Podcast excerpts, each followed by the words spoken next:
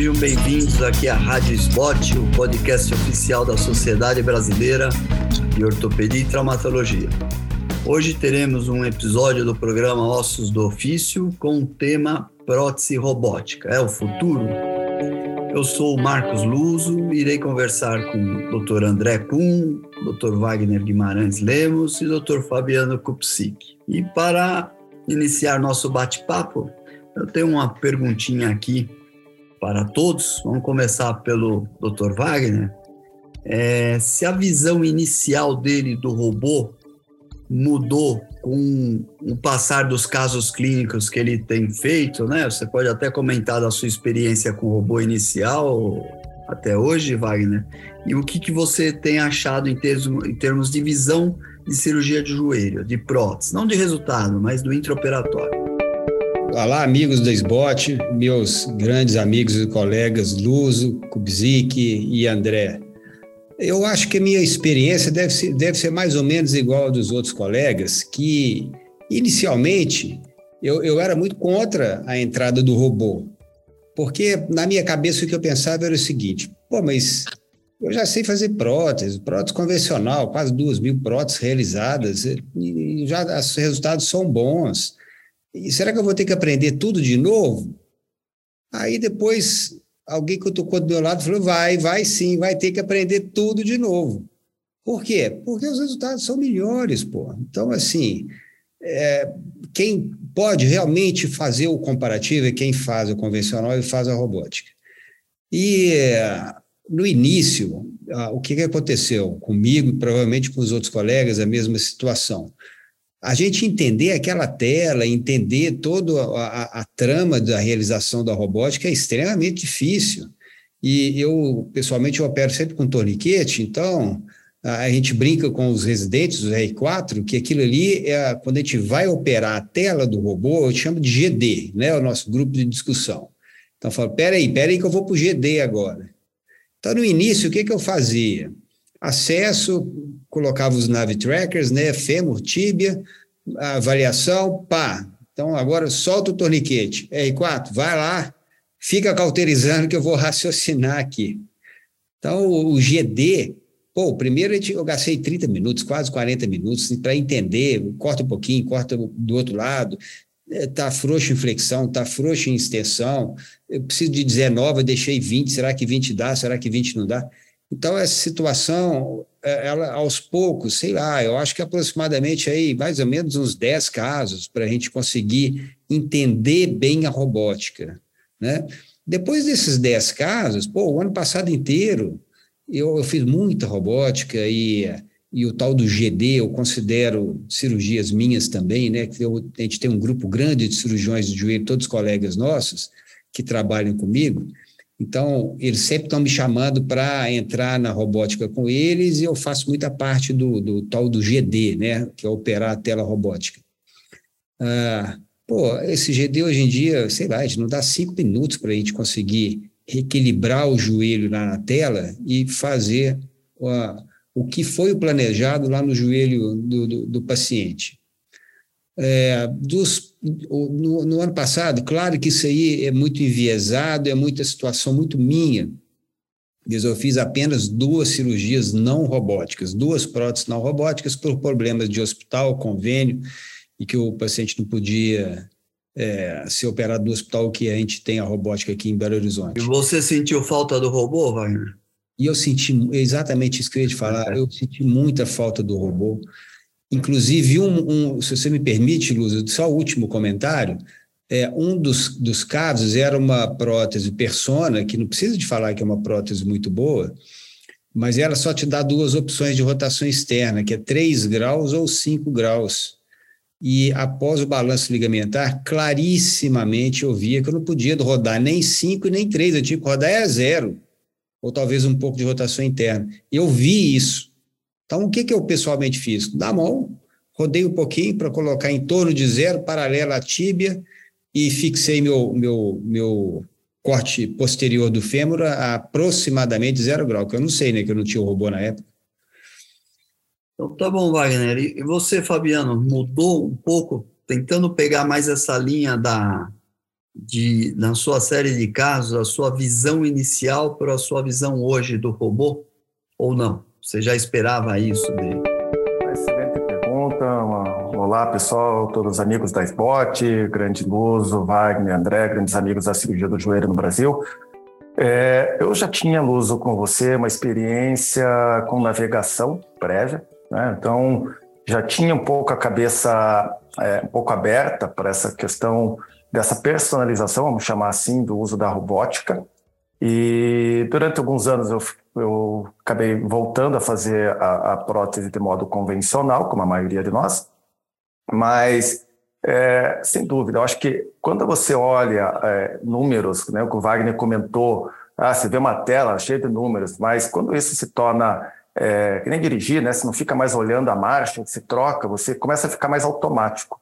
E ao mesmo tempo você, é, eu comecei a me sentir também muito mais seguro na, né, na personalização. Antes, ah, vou deixar zero, é, zero de rotação, ou vou deixar a tíbia com dois graus de varo, algo que um pouco é, impensável, né? Ou, totalmente desconfortável num caso de prótese convencional. E a gente começou a ver que realmente esses, é, essa personalização e esses dados milimilimétricos que a gente obtém, não é aquela, aquela coisa da convencional, é, tá bom, né? o, o quanto tá bom, né? Enquanto, dados, né? Quando a gente tem dados, informações, acho que a gente consegue é, ter resultados mais é, objetivos, não tão subjetivos. Então, eu acho que todo esse conjunto de informações que hoje já se torna é, automático, né? a gente eu consegui dar mais é, é, fidedignidade àquilo que eu encontro é, como parâmetros intraoperatórios, né? E eu acho que é, isso só, só vem para o bem. Bem, você, André, como é que você lidou com essa visão nova, já que você não, não sei se você vinha de uma escola de navegação ou você tem uma, uma, uma base muito grande da escola francesa, é, eu queria até que você abordasse isso também, né? Como que é visto lá é, a escola francesa hoje, como encara o robô nas conversas que você tem com os colegas da França. Luso e colegas, obrigado pelo convite, obrigado à SBOT por estar trazendo toda essa informação a nós, ortopedistas, de uma maneira geral. É, a tua pergunta em relação a como que a escola leonesa e como que eu por ter essa formação, vejo hoje a robótica e a, a questão de conceitos uh, bem leoninos em relação a algumas coisas, em relação até ressecar o cruzado posterior, a questão de balanço ligamentar.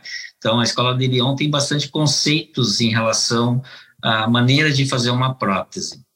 Mas uh, eu já tinha um pouco de experiência, não muita experiência com a navegação, e uh, e eu vejo com bons olhos assim a, a implantação da robótica.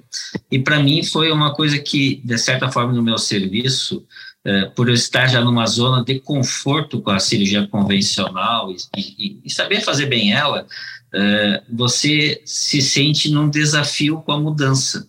Então, a robótica, de certa forma, ela me desafiou é, no sentido de, de trazer essa tecnologia e não foi não não foi nem um pouco difícil trazer ela e se adaptar. É bem como o Wagner falou no início a gente perde na tela ali 20 30 minutos né, discutindo. E o que que eu percebo? Às vezes quando tem muita gente você discute muito cada um quer dar uma opinião e às vezes isso divaga um pouco no início mas faz parte da curva de aprendizagem depois que você vai automatizando, depois de 10, 15 casos, aquilo se torna cada vez mais rápido e mais fácil o entendimento e é uma relação de confiança, você confia no robô. Lá em Lyon, eu, ano passado na jornada leonesa, eu conversei com o pessoal de lá a respeito da robótica. Eh, já existem vários modelos de robôs no país, e é uma coisa que está vindo também, né? Eles já tinham alguma experiência com a navegação, com as próteses customizadas, e eu, assim, da mesma forma como acho que está sendo para nós, está sendo para eles. É uma adaptação e todos reconhecem que ela melhora a nossa condição cirúrgica de personalização da cirurgia. Tem uma curva de aprendizagem que todos nós passamos, mas o que, que é o mais importante, eu acho, resumindo o que foi dito pelos demais colegas, é, é a confiança na tecnologia. É, nós, como cirurgiões, na maneira convencional, nós temos confiança mas nós não confiamos no instrumental que nos dá posições fixas não personalizadas. Eu acho que essa é a grande diferença entre a cirurgia robótica, em que eu consigo personalizar o posicionamento e os gaps, coisas que eu não consigo muitas vezes dentro do, do, do engessamento que o instrumental te proporciona. Eu acho que essa é a grande diferença. Então, assim, como eu falei para o Wagner na semana passada, eu também queria dar minha opinião, né? Não só ouvir de vocês.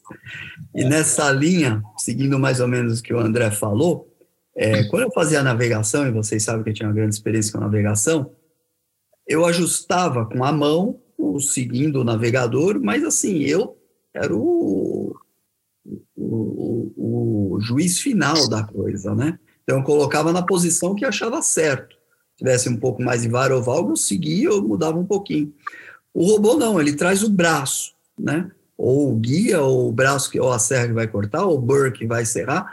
Então, essa desconfiança era muito grande minha. Tanto é que eu pegava as adiante e ficava conferindo para ver. Até, até fui mais tarde, umas 20 ou 30 cirurgias robóticas para eu admitir que o robô estava sempre certo. Se tinha alguém errado ali, de vez em quando errava, era por minha culpa de captação de alguma maneira errada. Mas hoje eu tenho confiança total no que ele é colocado para fazer o corte. Se ele vai cortar um milímetro é um milímetro, se ele vai cortar dois, são dois, se três, são três. Eu não tenho mais essa. Uh, para corte ósseo, eu confio integralmente no robô. Então, pegando agora o gancho, e agora a gente está com. Já passou bastante tempo essa, essa, essa pergunta inicial, vocês demoraram bastante, natural, até para vocês mostrarem a sua experiência, agora tem que ser um jogo mais rápido. Sim, Tempo cirúrgico, André, faz diferença para você 10 ou 15 minutos a mais? E é isso mais ou menos que você leva hoje? Eu sei que você já tem uma experiência muito boa com o robô.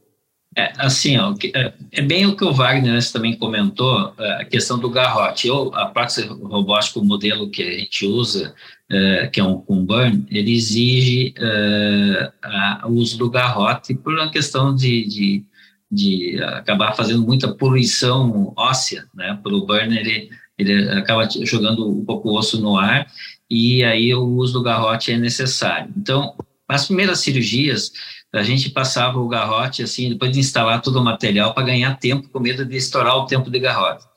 Hoje, o que, que tem acontecido? É, eu estou operando no mesmo tempo ou menos do que eu fazia convencional. Então, inicialmente eu levava 20, 30 minutos a mais, né, do tempo convencional e atualmente eu estou levando o mesmo tempo para menos. Alguns pacientes, como a, o robô que a gente usa com burn, é, ele é rápido de fazer os cortes ósseos e aquela tela que o, o Wagner chama do, do, GD ali, que é o grupo de discussão, onde você consegue fazer ela rápida, em 3, 4, 5 minutos, você ganha um tempo e eu acho que isso não é um problema depois de uma do número de casos, e, e, cada um tem a sua habilidade, o seu tempo. Eu acho que essa pergunta, tempo cirúrgico, não deve ser a preocupação. A preocupação é saber, ficou bem, estou é. seguro, ficou confiante? Tempo vem com o tempo. Fabiano, e você? O que, que você faz diferença para você? Esses 10 a 15 minutos você perde a mais ou você está diminuindo seu tempo? Não, da mesmo, mesmo raciocínio. Né? A gente, é, a partir do momento que a coisa se torna mais automática, né?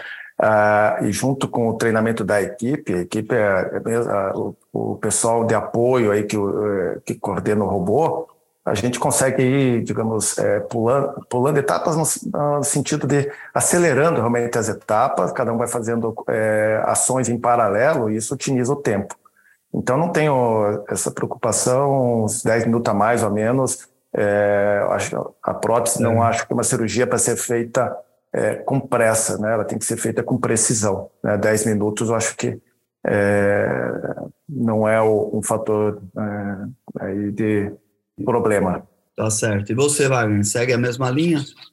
Então, Luz e amigos, eu, eu, a linha é exatamente essa, né? mas o raciocínio que a gente deve fazer é esse, que um, um tempo cirúrgico aumentado, você estaria expondo o paciente a um risco de infecção maior. Mas isso vai para curva de aprendizado, a gente tem quem está acostumando, iniciando com o processo de prótese, que na verdade não é o nosso caso, né? Então, assim, é, não é o tempo importante, o importante é a precisão da cirurgia. Agora, o que vem na robótica e que muda um pouco a nossa situação, e na verdade todos nós temos que bater no, na, a mão no peito e falar: isso é, é problema nosso, não é do paciente. Porque, pelo menos no meu hospital, para se fazer duas robóticas é uma luta. Não, não dá a transição de tirar o paciente, posicionar robô, isso tudo demora muito.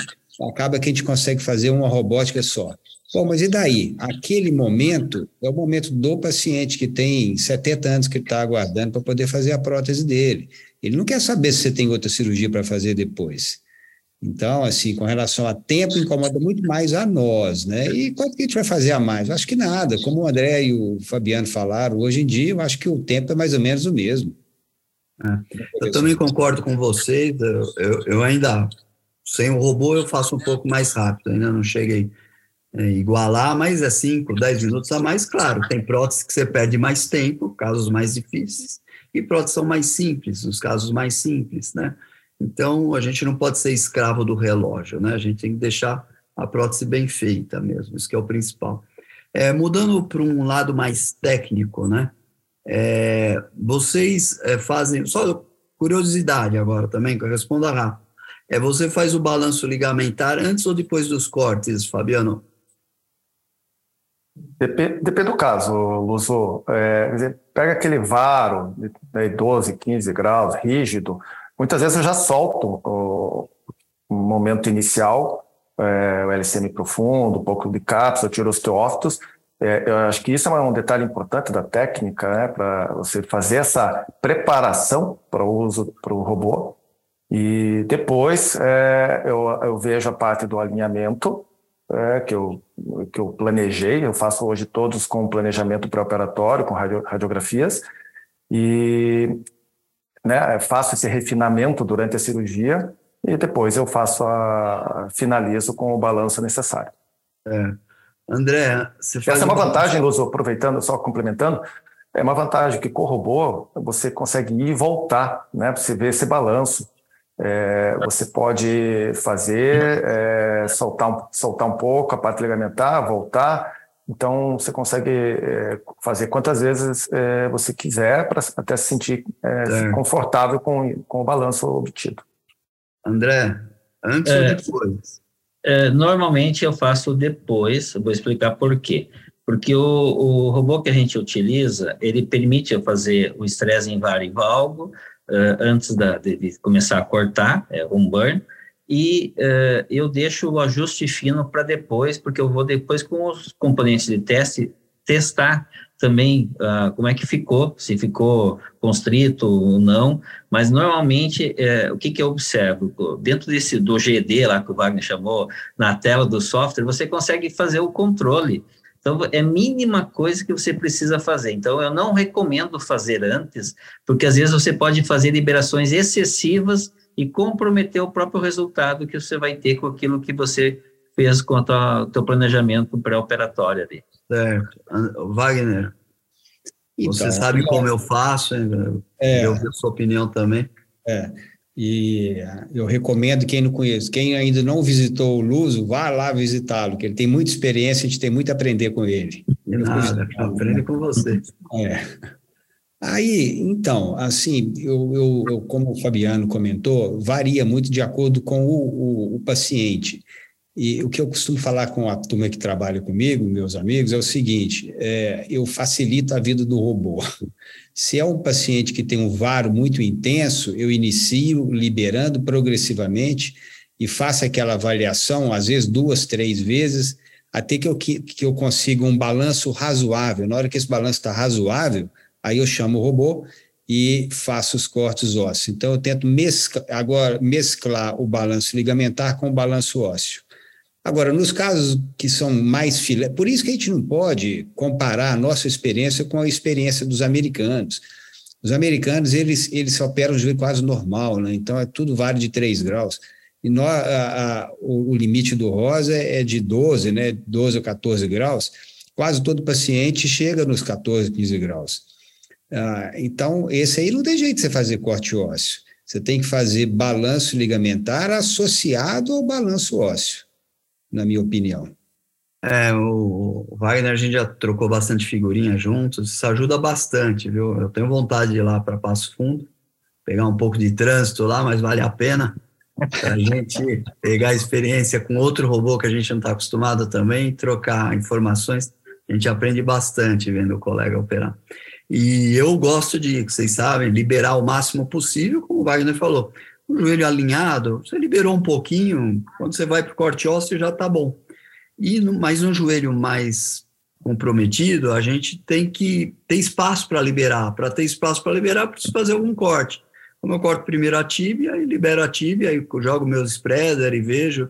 E o, tanto o Meiko como o Rosa permite você voltar à tela e balancear de novo. Então, isso ajuda bastante e a gente deixa aquele ajuste fino ósseo.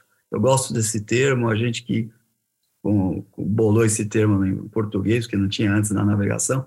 Esse ajuste fino ósseo é aquilo lá dos 3 graus para cá, para lá, rotação, vário válvula do fêmur, tíbia e a gente segue o jogo e, e, e vai indo muito bem. Agora, uma pergunta nova, eu, eu ouvi em alguns congressos, vocês estão presente, ah, nas grandes deformidades o robô não ajuda ou não serve. Eu, queria saber a opinião de vocês, Wagner. Começa por você. Ah, não, eu acho que ajuda sim, porque a grande verdade é que a, a, as deformidades grandes elas são difíceis na convencional e na robótica. Então, às, às vezes na convencional você vai ter muita dificuldade no balanço, e você, o que acontece com muita frequência, né? Você consegue um balanço bom em extensão e em flexão está frouxo. Só que você não está simplesmente não está medindo, né? Não está fazendo a mensuração para saber se ele está frouxo ou se não está.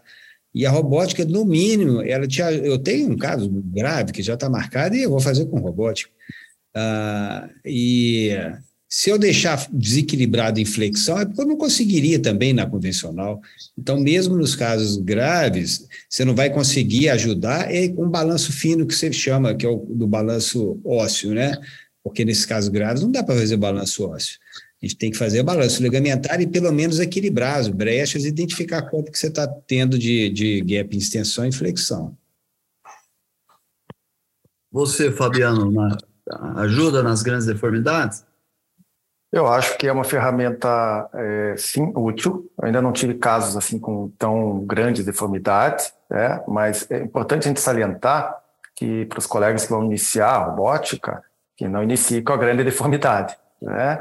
Uhum. Inicie com. É, quando eu falo caso... grande deformidade, é grande deformidade para uma primária. É óbvio que tem casos sim, revisão, a.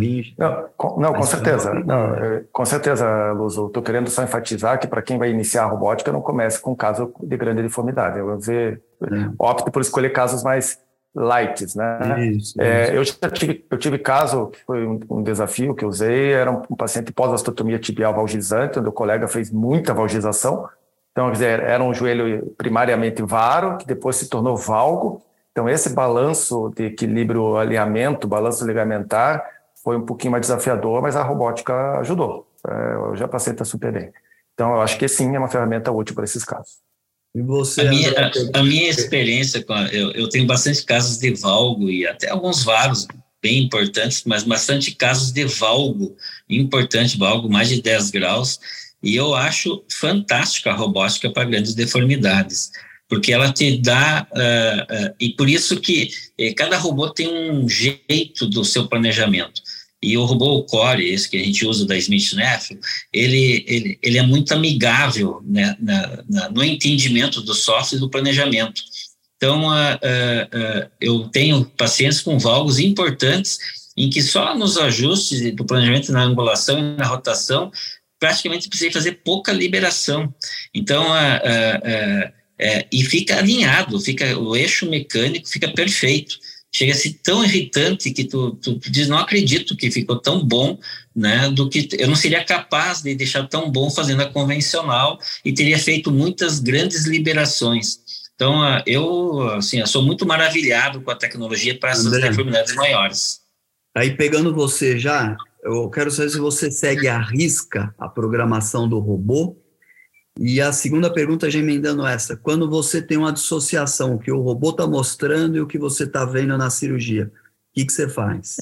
Bom, o que, que acontece? Inicialmente, a gente tinha conflitos entre o que o robô mostrava e o que a gente pensava.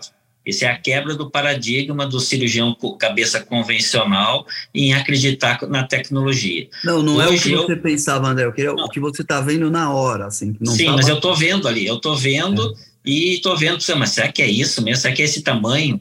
E uh, será que é essa rotação? E aí tu vai entendendo que o robô, normalmente, ele, te, ele te, é um preditor dizendo o que tu tens que uh, fazer ele acreditar.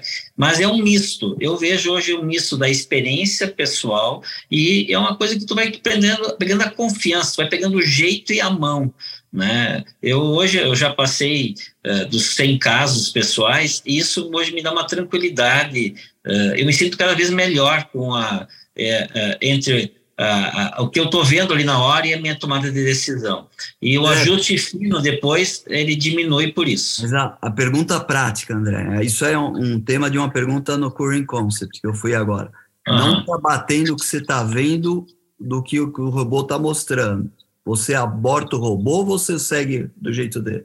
Não, eu sigo a minha convicção. Não, eu sou o cirurgião. O robô é um instrumento cirúrgico, eu sou o cirurgião. Eu ah, vou pelo que eu estou vendo e lá no final uh, uh, eu consigo ajustar. Então, assim, o robô não me leva para fria. Essa é a realidade.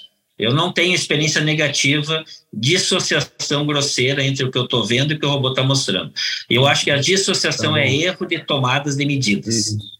E né? você, Fabiano, rapidinho que a gente só tenho mais um. Não, eu, eu sigo, eu acho que, é, sem dúvida, eu uso minha convicção, experiência, acho que isso é importante. Né? E recentemente tive casos de. Eu, eu mudei o tamanho, eu falei, não, não pode ser uma, uma prótese, uma 7, é uma 6, olha o tamanho da paciente e tudo. Então, mudei o tamanho de prótese, só para citar. É, eu acho que a, quem às vezes erra somos é, a captação de pontos, por exemplo, é, somos nós, o robô às vezes dá está dando um flexo, você olha aquele joelho, mas esse joelho está estendido, não tem como ser flexo, né, está dando 15 graus de flexo, não pode. Né? Então, é, acho que eu, eu, concordo com o André, é um misto, mas eu acabo levando em consideração sim a experiência e às vezes eu passo por cima do robô. O Wagner, mudando um pouquinho a pergunta, mas ainda nessa. Às vezes a gente vê que o robô ele segue uma linha, tanto o Meiko como o Rosa, e talvez não tenha experiência com o da Smith, Core, para você deixar um mínimo de polietileno, que é até quanto menos osso você ressecar, melhor. E de repente fica apertado, porque o robô não enxerga muito ligamento, ele não tem na programação.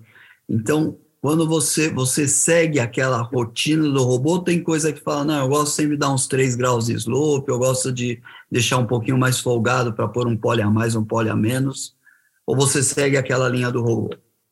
Então, Luz, eu concordo com, com, com, vocês três, né, que assim, foi uma grata surpresa para mim, para todos nós, e inicialmente o que eu pensava era isso, pô, mas quer dizer então que agora com o robô, eu e o meu R4 que terminou o ano passado, nós vamos fazer a mesma prótese? Não, exatamente o oposto, né, porque os cirurgiões somos nós, então, é claro que, que quem está vendo se o joelho está alinhado, se não está alinhado, se está estendido, se não está estendido, somos nós.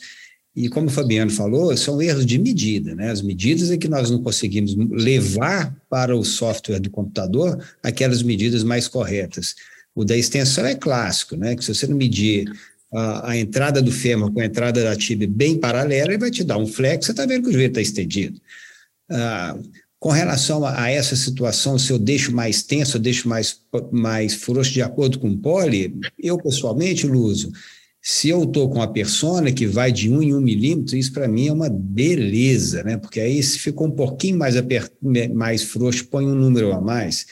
Ou então se ficou tá apertado, então você diminui um número. Isso é o ideal. Agora, quando é next D, são dois, né? Aí já não dá, a gente tenta procurar sempre chegar próximo do poli 10. Certo. Agora, complementando, Luso, só aproveitando, complementando, né? O robô ele te dá a possibilidade de você, é, ele diz o tamanho do componente, por exemplo, lá 20 milímetros, né, de espaço que você precisa. É, eu dificilmente eu deixo no 20, né? Eu, geralmente eu deixo 21, 22. Já, eu praticamente já gosto de dar uma, uma margenzinha e se precisar colocar um, um pole um pouquinho a mais, não tem problema. É, eu vou nessa linha também, Fabiano. O, o que eu, a, a última questão, assim, o que, que por, por você mesmo, Fabiano, que está já na tela, o que, que a gente pode, o que, que você acha que poderia melhorar mais no robô hoje?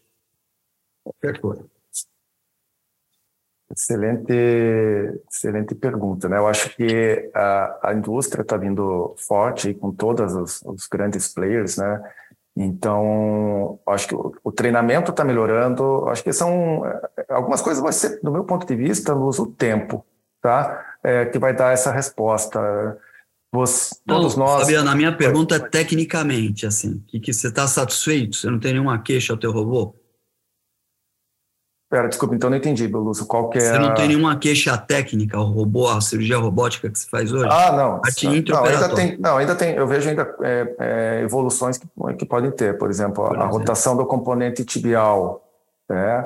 É, a questão do componente patelar, para quem faz componente patelar, o tracking patelar, essa medida ainda, eu acho que são coisas que, é, essas duas situações, do meu ponto de vista, são coisas que tecnicamente a robótica ainda pode melhorar. André, o que, que poderia você estar tá satisfeito com o teu robô? Você acha que pode sair do burn para serra? O tamanho dele é legal? O que, um, que, que você acha que é. poderia melhorar? Assim, a diferença crucial do, do, do da Smith Neff para os demais é que ele não tem serra, mas ele tem um burn que ele joga, às vezes, uma, uma poluição óssea no ar, e isso acho que teria que melhorar o sistema de, de proteção, né?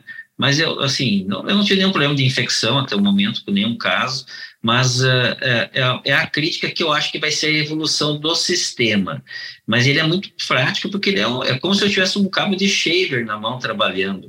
Então, ele, ele, assim, quem olha de fora parece difícil, quem faz é muito fácil de, de usar ele na cirurgia mas eu acho que isso é a evolução. E tem em relação aos demais, ele é diferente em algumas medidas dos demais né, tanto do Meiko e do Rosa. Então, eu acho que ele está bem evoluído, tanto que eles chamaram de segunda geração, que o primeiro, que era o Navio, tinha alguns defeitos que já foram corrigidos. Eu acho que é uma tendência natural da indústria evoluir. Eu acho que só vai melhorar. E você, Wagner, o que, que você acha que poderia melhorar no Rosa? Então, acho que no Rosa o que poderia melhorar seria primeiro a precisão do que você programa do que você corta. Porque enquanto que eh, você precisa de ter uma serra de muito boa precisão, grossa e que te traga um resultado bastante fidedigno com aquilo que você marcou lá na tela. E nem sempre você consegue isso, eu já sei, sei que porque às vezes a, a serra não é de tão boa qualidade. E uma outra situação é que parece aqueles, aqueles computadores enormes da, do início do, do ano, né, que é aquele monstro que você tem que carregar para lá para cá, não pode tirar da sala da robótica. Isso aí, o ideal é que fosse assim, menor, como um telefone, que se carrega. Eu vou para o Biocó, levo um, o computador comigo. Vou para o outro hospital, leva o, o conjunto. E por enquanto não é isso, assim, mas eu tenho a impressão que com, com o passar do tempo a evolução vai ser para diminuir esse, esses exageros que são aí da robótica. É, eu vejo da mesma maneira que vocês, assim, eu vejo ah, o rosa e o Macon são muito grandes, às vezes atrapalha o ambiente cirúrgico, né? Você fica até restrito a ter uma sala maior para poder fazer a cirurgia robótica. Eu acho que isso tende a diminuir. Acho que o da, o da Johnson é um pouco menor, o, o da Ucore também é menor, né? Já vem uma coisa mais simples. Eu acho que os softwares eles vão se é, evoluindo, obviamente. Então, Agora o Maker já está com software novo, que é mais prático, isso eu vi no Current também, e é, já te dá as medidas que você tem que ter, você não precisa ficar fazendo conta na cabeça, que, que acontece, então é, algumas coisas acho que estão evoluindo e estão melhorando também, acho que tem muito, a gente está pegando o, o, ônibus no, no momento inicial, né, ele ainda vai passar por um monte de estações e a gente vai se aperfeiçoando com certeza. É, então, e para fechar mesmo, que a gente passou demais do tempo, né? A gente está com 36 minutos aí, era 20. É, os, a, a, clinicamente, tá? É, vocês notam um, o que em relação aos seus pacientes? Melhoraram, não melhoraram? É indiferente? Eu acho que é consenso de todos aqui que radiologicamente você tem um posicionamento melhor. Isso é a literatura e a gente. Acho que isso é consenso. Agora, clinicamente, você viu alguma diferença, Fabiano? Eu, sim, Luz, eu concordo com relação ao posicionamento radiográfico. e clinicamente é, eu vejo uma aceleração de, da recuperação dos pacientes. Ontem mesmo atendi duas pacientes, uma com dois meses, outra com três meses, é, assim, simplesmente normal, andando, passeando, mobilidade normal, fazendo caminhadas, coisas que elas não faziam há anos, é, algo que é convencional, não que a gente não, não tenha pacientes assim, mas na, pegando todos os casos que eu operei, a grande maioria, é, realmente a recuperação foi muito mais acelerada e, e eu vejo a satisfação dos pacientes também. André, sua experiência, né? A minha experiência é muito boa. Eu acho que, assim, o que que acontece? A personalização da cirurgia, às vezes aqueles dois, três milímetros que você uh, tira mais do corte distal, uh, a posição correta, não inflexão do componente femoral, para mim, o, a rotação também do fêmur é fantástico com a robótica, porque ela te dá uma exatidão do, mecanismo do aparelho extensor funcionar. Então, o momento que eu melhoro o aparelho extensor, a exclusão na patelar, o paciente tira dor, melhora a, a, mobilidade e isso melhora a funcionabilidade. Então, radiologicamente fica melhor, mas a, a patelar, eu acho que ela faz a diferença funcional do resultado. E isso faz toda a, a melhora da, do paciente como um todo, desde o início. Né? Eu acho que a, a prótese convencional a gente deixa muito constrita, às vezes, a patelar, por não personalizar melhor esses espaços. Espaço é. anterior entre o componente e a patela o overstuff, mesmo não tendo um overstuff radiológico. Wagner? Eu, vou concordar com todos e discordar um pouco, porque a grande verdade é que a avaliação radiológica melhor é melhor para o médico, o paciente não quer ver radiografia. E a, a, melhora clínica é bastante evidente nos primeiros meses, talvez por, pelo que o André comentou, o tracking femopatelar é melhor, porque o nosso equilíbrio ligamentar é melhor, mais preciso, então o paciente recupera com mais facilidade. Ele vai ganhar aí tanto ADM quanto força, e vai conseguir andar numa velocidade bem mais, não sei se não posso falar que é bem mais rápida, mas é habitualmente melhor e mais rápida do que o convencional. Eu acho que depois que passou seis meses é tudo igual, vai dar na mesma, mas a recuperação inicial com a robótica é melhor. A minha opinião, eu discordo um pouco de vocês três. Eu não vejo assim, eu não consegui ver, acho que mais assim, a gente tem que estudar a fundo, colocar, fazer uma avaliação mais meticulosa. Eu não vejo que essa melhora clínica do robô, como não vocês, mas tem alguns colegas que mostram, é, o paciente assim assado. Eu acho que cada paciente tem um perfil, tem um paciente mais velho que dói mais, ou aquela senhorinha que se encostou na pele ela já pula, essa vai ter dor sempre. E você tem paciente que com menos de 60 anos já está querendo jogar no primeiro mês, segundo mês. Acho que tem N variáveis aí, a técnica cirúrgica de cada um também. Talvez eu tenha que melhorar um pouco mais a minha técnica, mas acho que tem, são N fatores que envolvem tudo isso. Eu não consegui ter esse feeling se está melhor ou não. Pode ser que, que esteja mesmo e ainda não tive esse feeling. Mas eu queria agradecer a, aos três colegas que são referência no Brasil, é, dois ex-presidentes, três comigo, e o Fabiano também um dos futuros, que está na diretoria da SBCJ, com certeza vai seguir esse caminho também. E para fazer essa mesa do mais alto nível que a gente teve, né, de robótica, acho que a gente está começando, muita coisa vai mudar, né? e, e, e com certeza para melhor. Eu sou fã, vou continuar fazendo. Gosto muito da robótica, faço em todos os casos, quando, só quando não dá mesmo. E você acabou de ouvir mais um episódio da Rádio SBOT, órgão oficial da Sociedade Brasileira de Ortopedia e Traumatologia. E todas essas edições estão no site www.sbot.org.br e também nas principais plataformas de streaming que a gente tem. Muito obrigado, pessoal. Uma boa semana para vocês e um bom feriado aí que tá chegando. Aí. Até logo. Obrigado. Um abraço. Esbote vale ser. Vale ser. Sempre. sempre.